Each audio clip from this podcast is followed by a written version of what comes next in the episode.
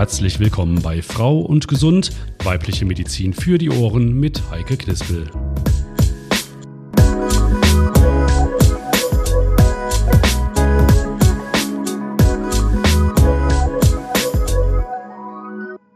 Und damit herzlich willkommen zu einer neuen Folge von Frauen gesund. Und äh, ich sag's Ihnen direkt, heute wird es schwer. Also schwer auf der Waage. Und da geht's nicht um ein paar Pölsterchen auf den Hüften oder fünf Kilo zu viel für die Bikini-Figur oder ein Hosenbund, der spannt. Nee, heute geht es um echtes Übergewicht. Es geht um Adipositas, also Fettleibigkeit.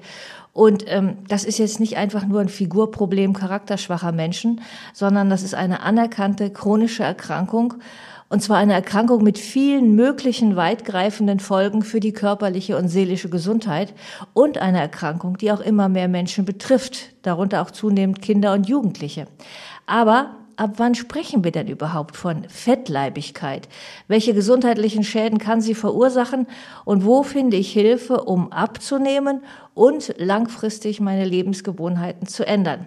Das gucken wir uns heute an und dazu habe ich Unterstützung von einem Facharzt, Dr. Mario Delana. Er ist Chefarzt der chirurgischen Klinik und Leiter des Adipositas Zentrums am St. Antonius Hospital. Wir stellen ihn jetzt erstmal kurz vor. Als Chefarzt der Klinik für Allgemein- und Viszeralchirurgie und Leiter des Adipositas-Zentrums in Eschweiler betreut und berät Dr. Mario Delana Menschen mit starkem Übergewicht und begleitet sie auf ihrem Weg in ein leichteres und aktiveres Leben. Dabei unterstützt ihn ein breit aufgestelltes Team von Ärzten und Therapeuten in den individuellen Fragen der Ernährungs- und Bewegungstherapie, der psychologischen Begutachtung bis hin zur Nachsorge. Die Kraft für seinen manchmal aufreibenden Beruf tankt der gebürtige Kölner mit italienischen Wurzeln beim Sport. Als ambitionierter Hobbyläufer zieht er so oft es geht seine Runden. Heute ist er zu uns ins Podcaststudio gesprintet. Herzlich willkommen, Dr. Mario Dilana. Ja, herzlich willkommen. Schönen guten Tag. Schön, dass Sie da sind. Hallo, grüß Sie. Vielleicht erstmal ganz kurz vorab. Adipositas, den Begriff habe ich jetzt schon benutzt. Was heißt das eigentlich übersetzt, Adipositas? Adipositas heißt übersetzt krankhaftes Übergewicht. Also das ist ein Unterschied zwischen Adipositas und einfach nur Übergewicht. Übergewicht, das haben ja fast zwei Drittel aller Deutschen oder Europäer.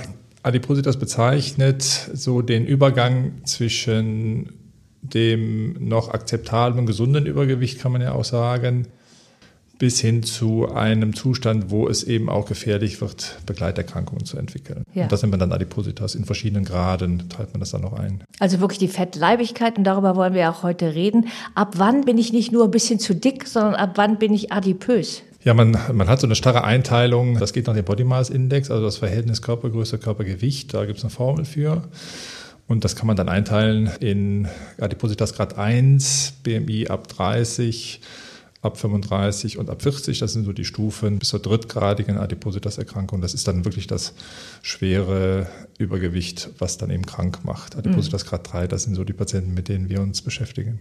Und damit ist jetzt auch schon mal direkt geklärt. Sie sagen ja auch, es gibt verschiedene Stufen. Es ist eine Erkrankung. Also es ist nicht einfach eine Charakterschwäche und ein paar Kilo zu viel, sondern man muss es ernst nehmen. Ja, wir wissen heute, äh, und diese Beispiele kennt jeder schon vom Straßenbild, dass Adipositas viel mit Genetik zu tun hat. Wenn man bei Menschen, die schon seit der Kindheit oder seit dem Jugendalter oft auch äh, nach der Pubertät eben mit Übergewicht zu kämpfen haben und im Erwachsenenalter dann weiter Gewicht zulegen, wenn man bei diesen Patienten tatsächlich eine genetische Analyse macht oder eine Familiengeschichte mal beleuchtet, sieht man da doch Muster. Und äh, das ist ja auch das, äh, das ist auch das Schwierige daran, weil es diese Veranlagung ein Leben lang gibt Deshalb zählt Adipositas von der Definition auch als unheilbare Erkrankung.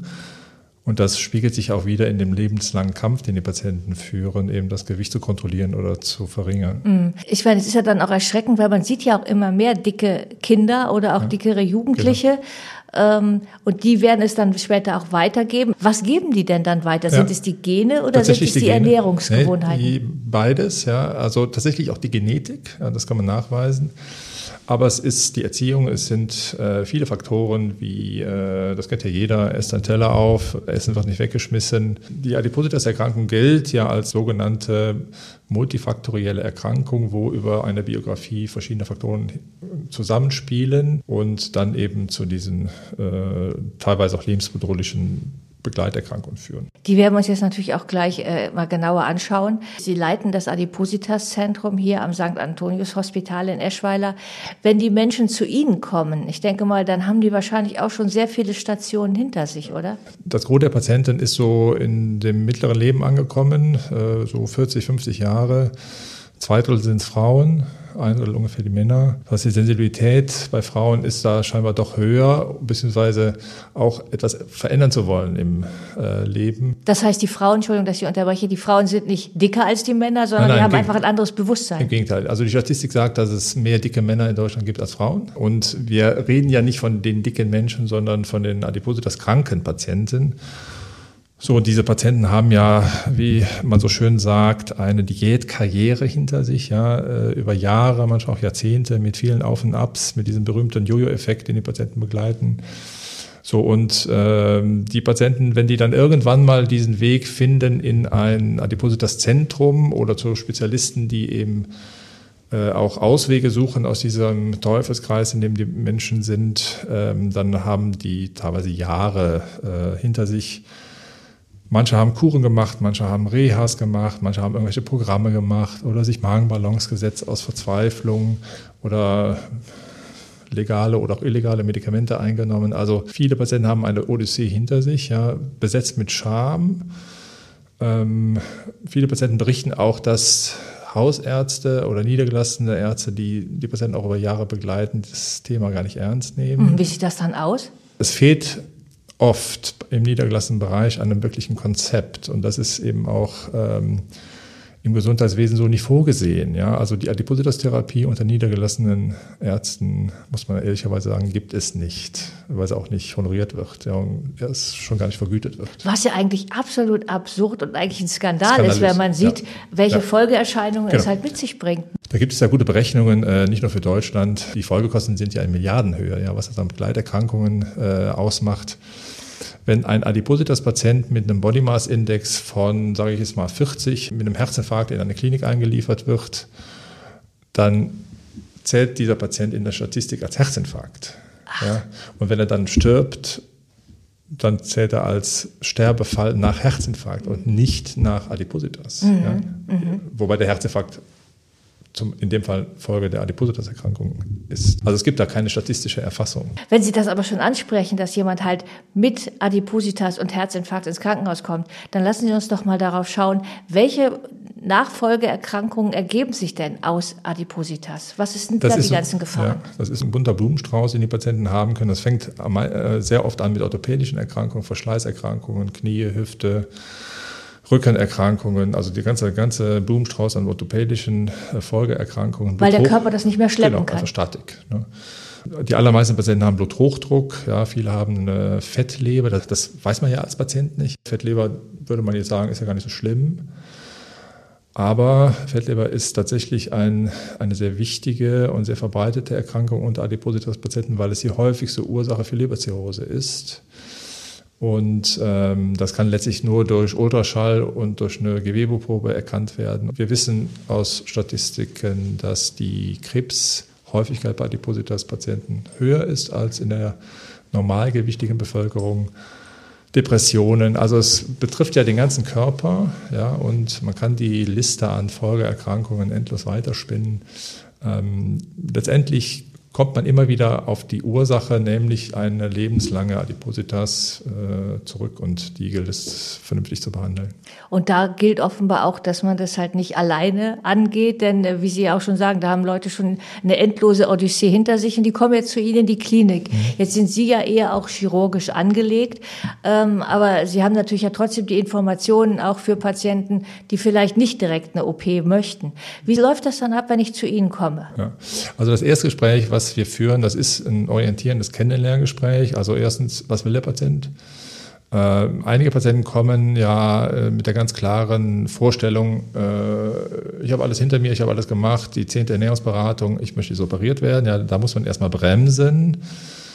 Manche wollen sich nur beraten lassen, wollen nach Alternativen gucken zu den Standarddiäten, die man so macht. Ähm, also wir haben da ein ganzes Portfolio an äh, Therapiemöglichkeiten hinsichtlich Ernährungsberatung, Ernährungstherapie, Bewegungstherapie. Wir vermitteln auch Psychologen, Verhaltenstherapeuten. Das gucken wir uns natürlich gleich auch nochmal genauer ja, an. Also das ist im Erstgespräch wird sondiert, was hat man für einen Patient vor sich, ja, was für Begleiterkrankungen sind da, was für Risikofaktoren bringt er mit, was möchte der Patient auch. Äh, wie sind die Vorinformationen? Manche Patienten kommen vom Hausarzt und sagen, ja, der Hausarzt schickt mich hier hin, äh, ich bin zu dick, äh, ich weiß gar nicht, warum der mich geschickt hat, ich, mir geht es ja eigentlich gut. Mhm. Ähm, das ist auch ein gesellschaftliches Problem. Also da gibt es gute Studien zu, wenn man heute je nach Region als übergewichtiger Mensch auf die Straße geht und den Selbsttest kann man ja mal machen. Jeder dritte bis fünfte Mensch, der durch eine Fußgängerzone geht, ist übergewichtig. Das heißt, wenn ich selber übergewichtig bin oder auch hochgradig übergewichtig, dann ist das die Normalität. Fällt dann gar nicht das mehr ist, mir so auf. Ne? In Anführungsstrichen die neue Normalität. Das ist ja nichts Besonderes mehr. Ja. So, und dafür gilt es eben, die Patienten zu sensibilisieren, dass äh, gerade wenn Erkrankungen dazukommen, äh, die Patienten da einen anderen Lebensweg eingehen. Und das wird in dem Erstgespräch sondiert. Ähm, und dann folgen manchmal Schritte hinsichtlich äh, Ernährungsberatung, hm. hinsichtlich hm. Vorbereitung zu einer Operation etc. Daraus entnehme ich aber, dass die entweder die einen kommen äh, vielleicht früh genug mhm. Und andere kommen wahrscheinlich eigentlich nicht zu spät, aber halt sehr spät. Ja. Wahrscheinlich, weil sie schon massive Beschwerden haben. Ich weiß es selber von einer Bekannten, die irgendwann halt äh, Atemaussetzer nachts hatte. Genau. Sie war so dick ja. und hat gesagt, ich habe auf einmal so Angst bekommen, dass ich meine Kinder nicht aufwachsen sehen werde. Und dann ist sie erst aktiv geworden und in eine Klinik gegangen. Ja, einige Menschen haben also ein Schlüsselerlebnis, ja, sei es, es ist der erste Herzinfarkt, sei es solche Erkrankungen, dieses Schlafapnoe-Syndrom Sei es, dass sie einen Unfall hatten und das halt nicht richtig oder sie landen im Rollstuhl nach einem Unfall. Ähm, generell kann man sagen, da ist Deutschland auch Schlusslicht in Europa. Die Daten gibt es. Äh, der Eintritt in eine professionelle Adipositas-Therapie ist in Deutschland sehr, sehr spät. In anderen europäischen Ländern ist das früher, weil das Gesundheitssystem da anders ist. Da sind die Zugänge auch zu Adipositas-chirurgischen Therapien äh, besser und einfacher. Aber es hat sich in den letzten Jahren was getan in diesem Feld. Und wenn ich jetzt sage, ich möchte mit professioneller Hilfe abnehmen und gesünder wieder leben, ähm, die OP werden wir uns gleich noch genauer anschauen, ja. aber äh, bringt es denn überhaupt eine Ernährungsumstellung, wenn es doch genetisch veranlagt ist? Ja, also es kommt immer ein bisschen darauf an, was für ein Patient man vor sich hat. Äh, ich sage mal Beispiel, äh, eine Patientin Mitte 40, ein Body Mass Index von 52. Ja, das, wie müssen wir uns das ungefähr ja, vorstellen? 1,60 groß, 1, wie viel Kilo? Ja, die meisten Frauen sind 1,67, die Zahl kann man sich mal merken. 1,67, 130 Kilo, dann hat man so ein BMI von Mitte, Ende 50. Dann äh, Arthrose in Kniegelenken, äh, Bluthochdruck, Fettleber, vier, fünf Medikamente, gerade Schmerzmittel.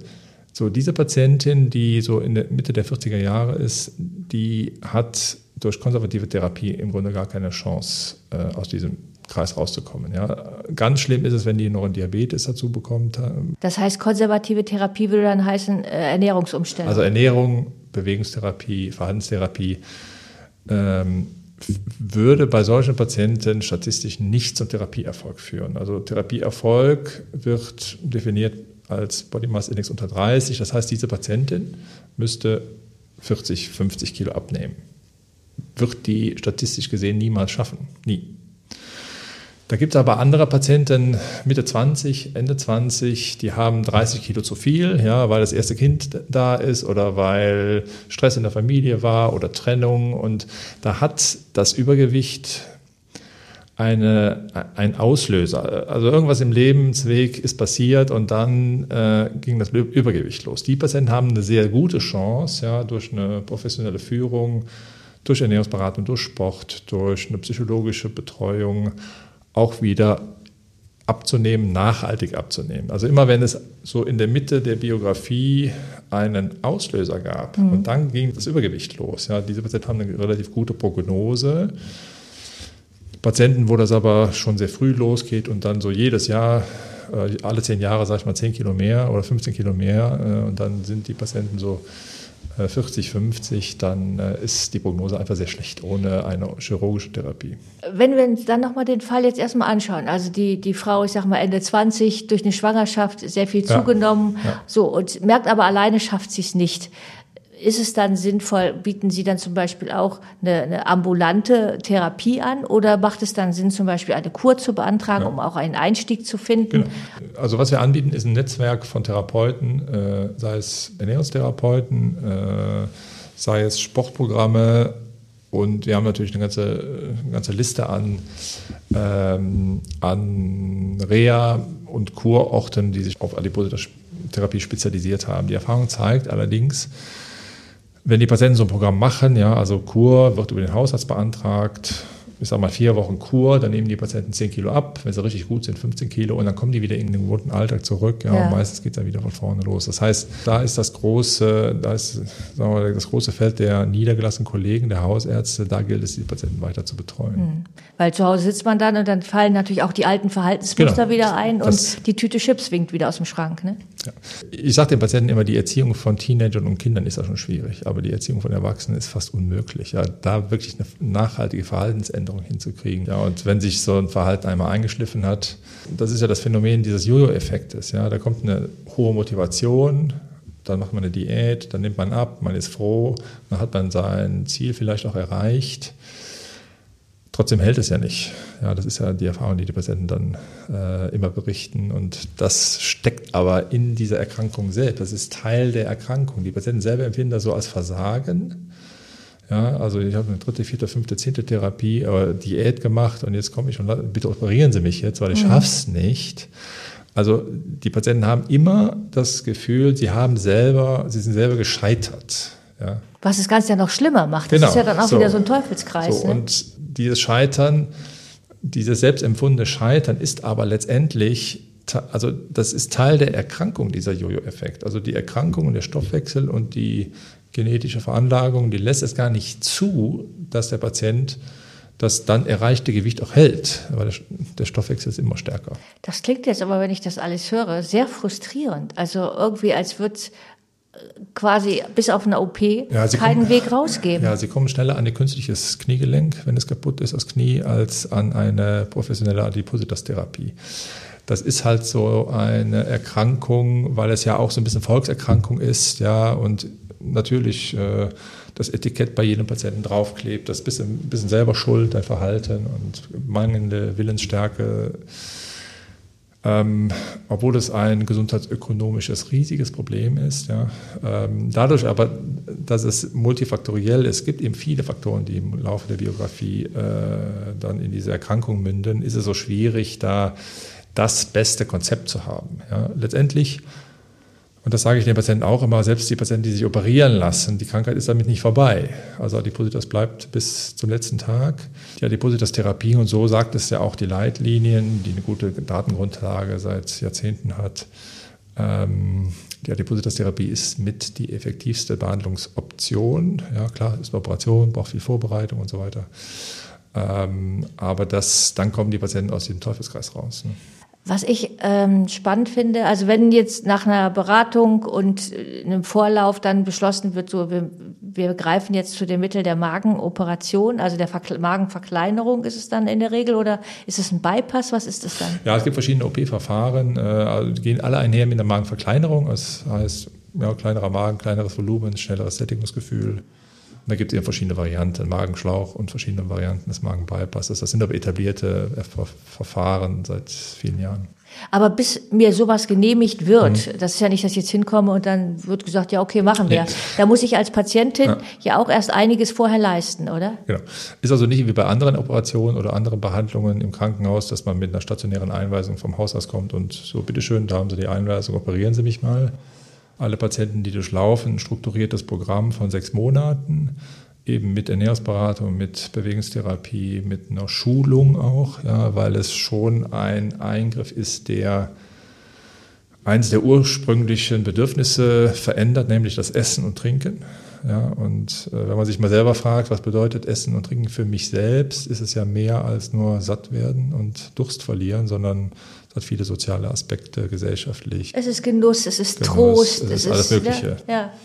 So, und das ändert sich nach so einem Eingriff. Und da müssen die Patienten gut darauf vorbereitet werden. Und dazu äh, haben Adipositas-Zentren, so wie wir, eben ein sechsmonatiges Programm etabliert, was die Patienten durchlaufen müssen. Und das ist dann auch quasi die Voraussetzung dafür, dass Krankenkassen eine solche Operation zahlen. Hm. Und das folgt alles gesicherten Leitlinien und die sind etabliert. Wenn Sie sagen, es gehört auch ein Sportprogramm dazu, wenn ich aber so stark übergewichtig bin, kann ich da überhaupt ja. noch Sport machen? Ja, also Sport geht immer. Da nenne ich gerne das Beispiel einer Rollstuhlfahrerin, die eigentlich gar nicht mehr aus dem Rollstuhl selber rauskommt, weil sehr, sehr übergewichtig, ja, da sprechen wir von 200, 220, 250 Kilo. Aber auch die Patientin kann Sport im Sitzen machen. Ja, Sitzfahrrad, Bälle werfen. Es geht letztendlich auch um eine Bewusstmachung, dass auch bei einem sehr schwer kranken Körper dieser auch dieser Körper trotzdem bewegt werden kann. Und das trainieren wir eben mit den Patienten. Und wenn ich jetzt einen OP-Termin bei Ihnen bekommen habe, ist das eigentlich ein sehr großer Eingriff, diese OP? Ja, diese Adipositas-Operationen sind äh, immer minimalinvasiv, heißt übersetzt Schlüssellochoperationen äh, im Bauchraum. Die Patienten sind drei Tage bzw. drei Nächte im Krankenhaus. Wir klären natürlich vorher mit den Kollegen der, der Anästhesie äh, die Risikofaktoren. Gibt es internistische Erkrankungen, die zu verbessern sind? Herz-Kreislauf-Erkrankungen, Stoffwechselerkrankungen? Ist der Diabetes gut eingestellt? Das heißt, jeder Patient wird individuell durchgecheckt und die Operation selber dauert eine Stunde. Nach drei Tagen ist der Patient entlassen. Und dann ist es so, äh, dass der Patient im Grunde ein Leben lang in der Nachsorge bleibt. Also es ist nicht so, dass der Patient operiert wird und dann verabschiedet wird mit guten Glückwünschen für das weitere Leben, sondern die Patienten sind in einer strukturierten Nachsorge nach drei, sechs und zwölf Monaten sehen wir die Patienten und dann jährlich gucken uns nicht nur den Gewichtsverlauf an. Das ist natürlich das, was die Patienten selber brennend interessiert. Was kann ich denn erreichen, ja, und wo ist mein Zielgewicht? Es geht aber darum, auch zu sehen, wie die Begleiterkrankungen sich ändern. Medikamentenpläne müssen geändert werden, ja.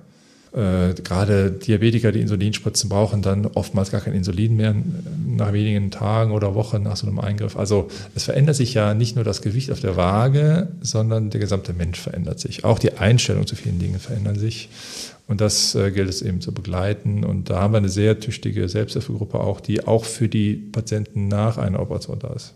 Jetzt klingt das natürlich trotzdem erstmal so einfach. Eine Stunde minimalinvasiv, dann ist die OP gelaufen, der Magen ist verkleinert.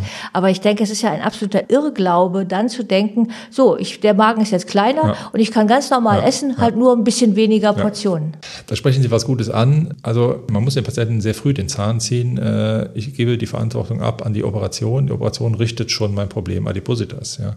Also die Operation ist immer nur ein Teil von dem Gesamterfolg. Äh, was der Patient daraus macht, ist mindestens genauso wichtig. Und äh, das hängt eben mit dieser Vorbereitung zusammen. Also die Patienten müssen wissen, wie sie sich danach verhalten die müssen weiter Bewegungstraining machen, ähm, die müssen auf ihre Ernährung achten. Und da gibt es ein klares Konzept, was in den ersten Wochen zu beachten ist und eben auch langfristig mit. Aber mit, werden Sie mal konkreter mit äh, auf die Ernährung achten? Also ich weiß selber, ich hatte mal einen Gesprächsgast, eine Frau, die durch eine Magen-OP über 100 Kilo dann danach abgenommen hat, die mir aber auch erklärt hat, ich darf aber auch nur noch Mahlzeiten zu mir nehmen. Das ist so viel wie ein kleiner Joghurtbecher am Anfang, 150 Milliliter. Ja und die aber auch jeden Tag eine Stunde Sport macht mhm. und sagt, ich habe mein Leben so komplett umstellen müssen, sonst hätte ich das auch nicht geschafft. Ja, das ist aber schon ein tolles Beispiel, wenn die so dann strukturiert eben weitermachen. Also der, der Standard ist so, dass die Patienten in der ersten Woche nach der Operation trinken, Eiweißgetränke zu sich nehmen, dann ein, ein, zwei Wochen Flüssigkost, Breikost und nach drei Wochen fangen die Patienten an, ich sag mal, normales Essen. Aber kleine Portionen. Kleine Portionen auszuprobieren. Was man in den ersten Wochen vermeiden sollte, ist zu erbrechen. Ja, ähm, es ist ja so, wenn ein Magen nur noch ein kleines Volumen hat, der Magen erzieht den Kopf. Ja, das ist ja keine Operation, die irgendwie am Verhalten was ändert, aber die Patienten merken dann zum ersten Mal nach so einem Eingriff, äh, wenn sie so die Flüssigphase überstanden haben, oh, ich bin ja jetzt mal satt. Viele haben ja, das sagen die in dem Erstgespräch, gar kein Sättigungsgefühl mehr. Die essen den einen Teller auf, den zweiten Teller, warten sie zehn Minuten und essen dann den dritten Teller weiter. Mhm. Die Sättigungsgefühl geht, geht ja vielen Patienten verloren. Und ähm, langfristig gesehen werden die Portionen auch wieder größer, nur der Stoffwechsel ändert sich nachhaltig, gerade weil man Bypass-Operationen macht. Und äh, Patienten nehmen dann eine Vitaminergänzung ein. Das sind alles so Standardvitamine, äh, die müssen da ein bisschen drauf achten. Frauen brauchen Vitamin D ähm, und äh, Calcium, damit eben äh, keine Arthrose äh, entsteht. Das sind so die Dinge, die dann mit den Patienten und den Hausärzten besprochen werden. Was ich ganz spannend fand, Sie sagten ja gerade, dass natürlich auch der Kopf wird ja nicht operiert. Und da ist ja auch ganz viel Schaltzentrale, genau. auch für das Übergewicht und für Verhaltensstrukturen. Mir hat mal einer Ihrer Kollegen erzählt, dass er es dann bei Patienten zum Teil erlebt hat, dass die nach einer Magen-OP dann trotzdem so viel Kalorien zu sich genommen haben, weiterhin, dass die halt zum Beispiel viel Alkohol getrunken haben, dass sie sich Schokolade geschmolzen haben und dann einen Becher geschmolzene Schokolade halt getrunken haben. Ja, das sind so die Extrembeispiele. Also viele Patienten äh, haben ja auch Suchtpotenzial. Ja, da ist das Essen nicht nur das Essen, äh, um satt zu werden, sondern, und das ist ja doch die Schwierigkeit, ja, wenn man ehrlich ist, äh, ist bei diesen Patienten das Essen auch das Suchtmittel. Und die Schwierigkeit für diese Patienten, wenn sie nicht operiert werden, ist das Maß zu finden, wann ist Essen nur noch Ernährung und wann ist Essen Suchtmittel. Und da scheitern ja die meisten Patienten dran. So, und wenn die Patienten dann operiert sind, das ist ein interessanter Forschungsbereich auch äh, der Erlanger Universität und der Verhaltensforscher dort. Was passiert eigentlich mit diesem Suchtpotenzial, wenn das durch das Suchtmittel Essen nicht mehr befriedigt werden kann? Und da haben Sie recht. Es gibt eine kleine Anzahl, also Statistik, ja, die Daten gibt es, die zum Beispiel alkoholkrank werden. Ja, die haben vorher normal Alkohol getrunken, aber dann suchen die sich ein neues Suchtmittel ähm, oder eben ein anderes Suchtmittel. So und ähm, Menschen, die eben dazu neigen zu Suchtverhalten, ja, die muss man dann eben äh, psychologisch anbinden und begleiten, auch nach der Operation. Was ich noch nicht ganz verstanden habe, ist, wenn ich vor einer OP den ersten, zweiten, dritten, vierten Teller mhm. mit Nudeln gegessen mhm. habe, dann ist das ja auch diese Lust auf Essen ist ja dann trotzdem nicht weg mit einer OP. Woher schaffen es Ihre Patientinnen dann nach einer OP plötzlich so eine Disziplin aufzubringen? Ja, die müssen sie nicht aufbringen. Also die sind dann einfach satt. Und wenn sie die Gabel zu viel essen, dann erbrechen die. Und das machen die einmal, das machen sie zweimal. Aber dann ändert sich das Verhalten. Also was die Patienten ja wollen, ist, sie wollen glücklich sein durch Essen. Und dieses Glücksgefühl kommt, wenn der Magen voll ist. Ja, da gibt es Rezeptoren die dann auch neurobiologisch Glückshormone ausschütten. Also die wollen satt sein und die wollen glücklich sein. So, und die Frage ist immer nur die Menge ja, und die Energiedichte der, der Nahrung. Ja. Nehmen Sie einen Patienten, der einen Schlauchmagen hat. Natürlich kann der von der Menge die ein Liter geschmolzene Nutella kann der trinken. Ja. Schlauchmagen heißt also, äh, so, so Bypass, wo es durchläuft. Ja, ja, das ist ein Schlauchmagen. Kann man sich bildlich vorstellen, dass aus diesem sackförmigen Organ Magen eine Banane, also der sieht mhm. danach aus wie eine Banane ungefähr, ne? ein Schlauch. Ne?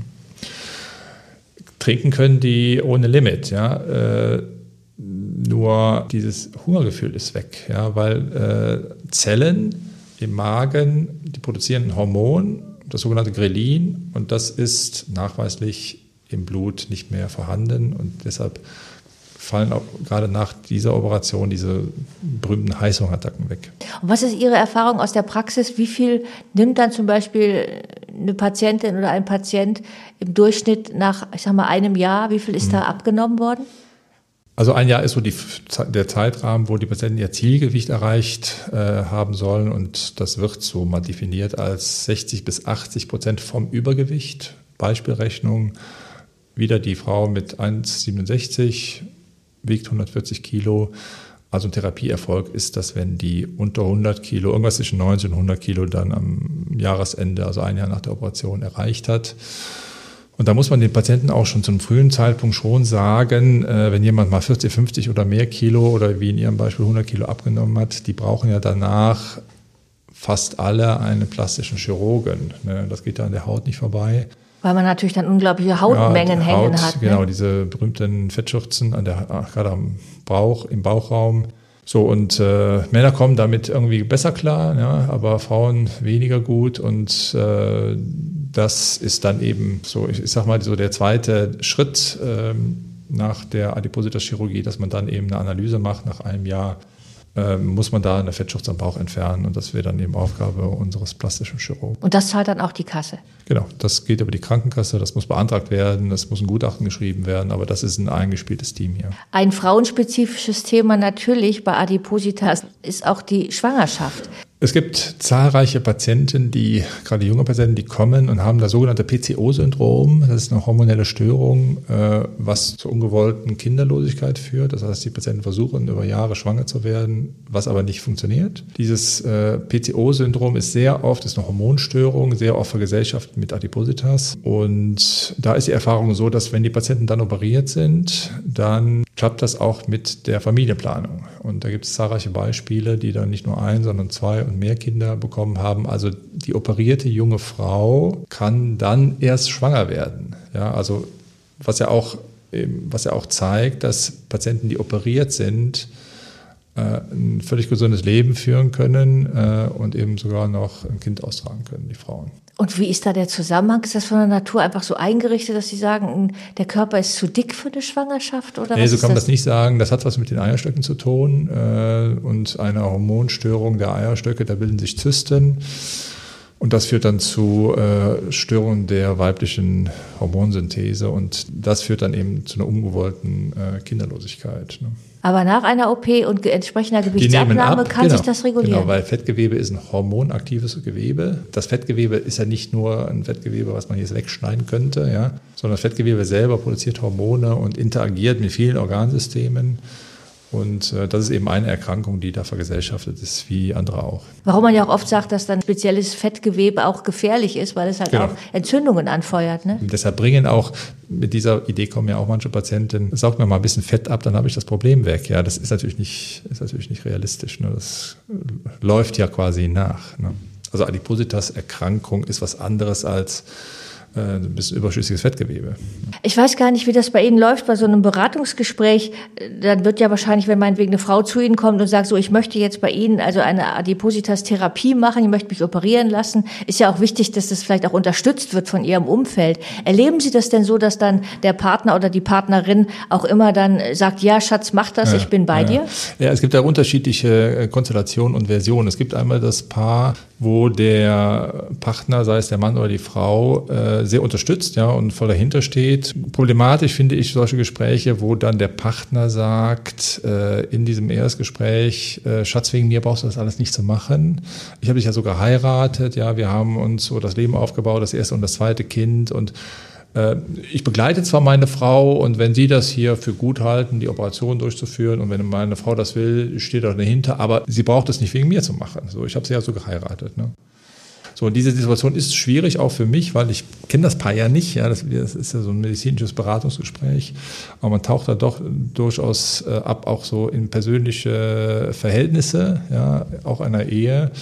Und äh, meine Beratung, die geht dann eigentlich immer dahin, dass der Mensch, um den es geht, also die Patientin oder auch der Mann, es gibt ja auch im umgekehrten Fall, ähm, im Grunde hier äh, selbstbewusst sein muss. Und da, in dem Moment geht es nicht um die Ehe und um die Beziehung und um die Kinder, sondern es geht um Gesundheit und um die Perspektive, gesund zu bleiben. Und diese Frau kann durch so ein Programm und durch eine Operation eben Lebenszeit gewinnen und Lebensqualität gewinnen. Auch wenn das ein Risiko ist für den Mann. Ja, also der Mann, der hat ja dann oft seine eigene Frau in eine Schablone äh, gestellt und das ist jetzt die Rolle meiner Frau. Und wenn die Frau dann, diese Beispiele gibt es, äh, nach einem Jahr 50 Kilo weniger wiegt und vielleicht sich hat noch Plastik operieren lassen, da wieder interessant ist für die Männerwelt, da gibt es auch gescheiterte Ehen.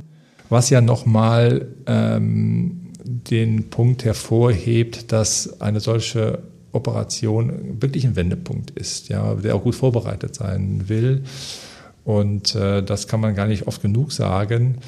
Äh, dass das eben ähm, berücksichtigt wird. Also wenn es eine funktionierende Ehe ist, wenn es der richtige Partner ist, dann macht er ja alles mit, ja, auch so eine Operation, auch den Wandel danach, ja. auch den optischen Wandel. Und bewegt danach. sich vielleicht selber ja auch dann, weil das ist dann auch erforderlich im Zweifelsfall. Ne? Genau, es gibt auch Partner, die dann auch ein bisschen was mit abnehmen, weil sie eben auch mal ein Fitnessstudio von innen sehen äh, im Rahmen dieser Vorbereitung.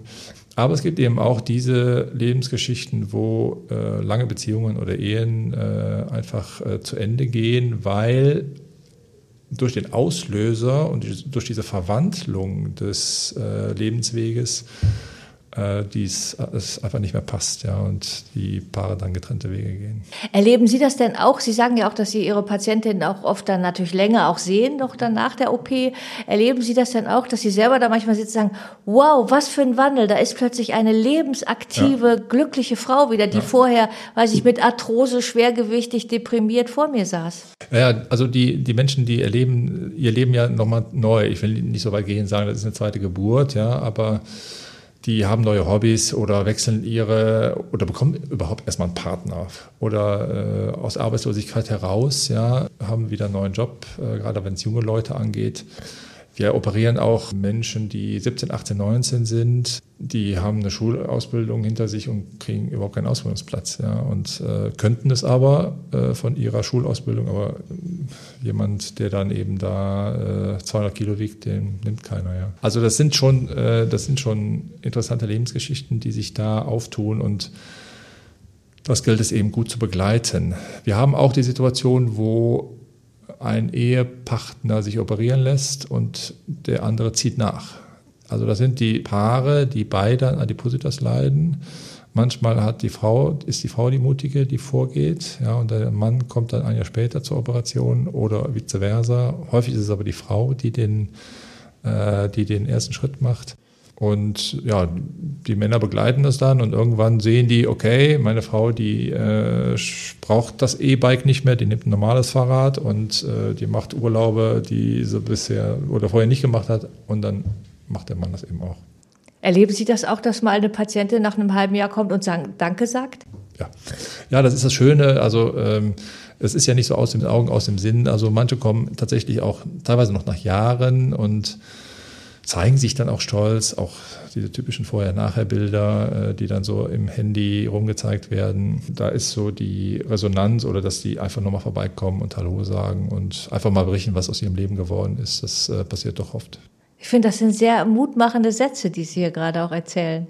Wenn uns dann jetzt jemand hört und sagt, das klingt zwar nach einem steinigen Weg, den ich da auch mhm. vor mir habe, aber ich will das jetzt in Angriff nehmen. Was ist Ihr Rat? An wen wende ich mich dann? Über die Homepage kann man einige Informationen lesen. Da ist einiges hinterlegt. Da gibt es eine Telefonnummer vom Adipositas-Zentrum, vom Sekretariat. Da ruft man an, macht sich dann einen Termin zum Erstgespräch. Da ist eine eigene Sprechstunde für diese Patienten eingerichtet.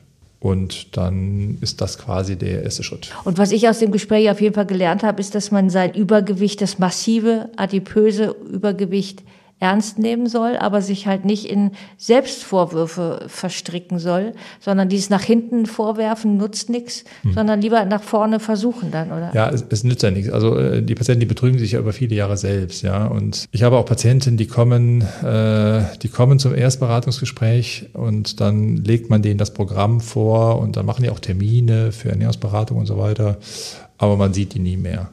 Und dann kommen die nach, manchmal nach einem Jahr, manchmal nach zwei Jahren so ein bisschen reumütig und sagen, ja, wissen Sie was, ich war ja schon mal hier, aber es hat sich auch alles ganz toll angehört, aber wissen Sie was, ich wollte es einfach nochmal versuchen.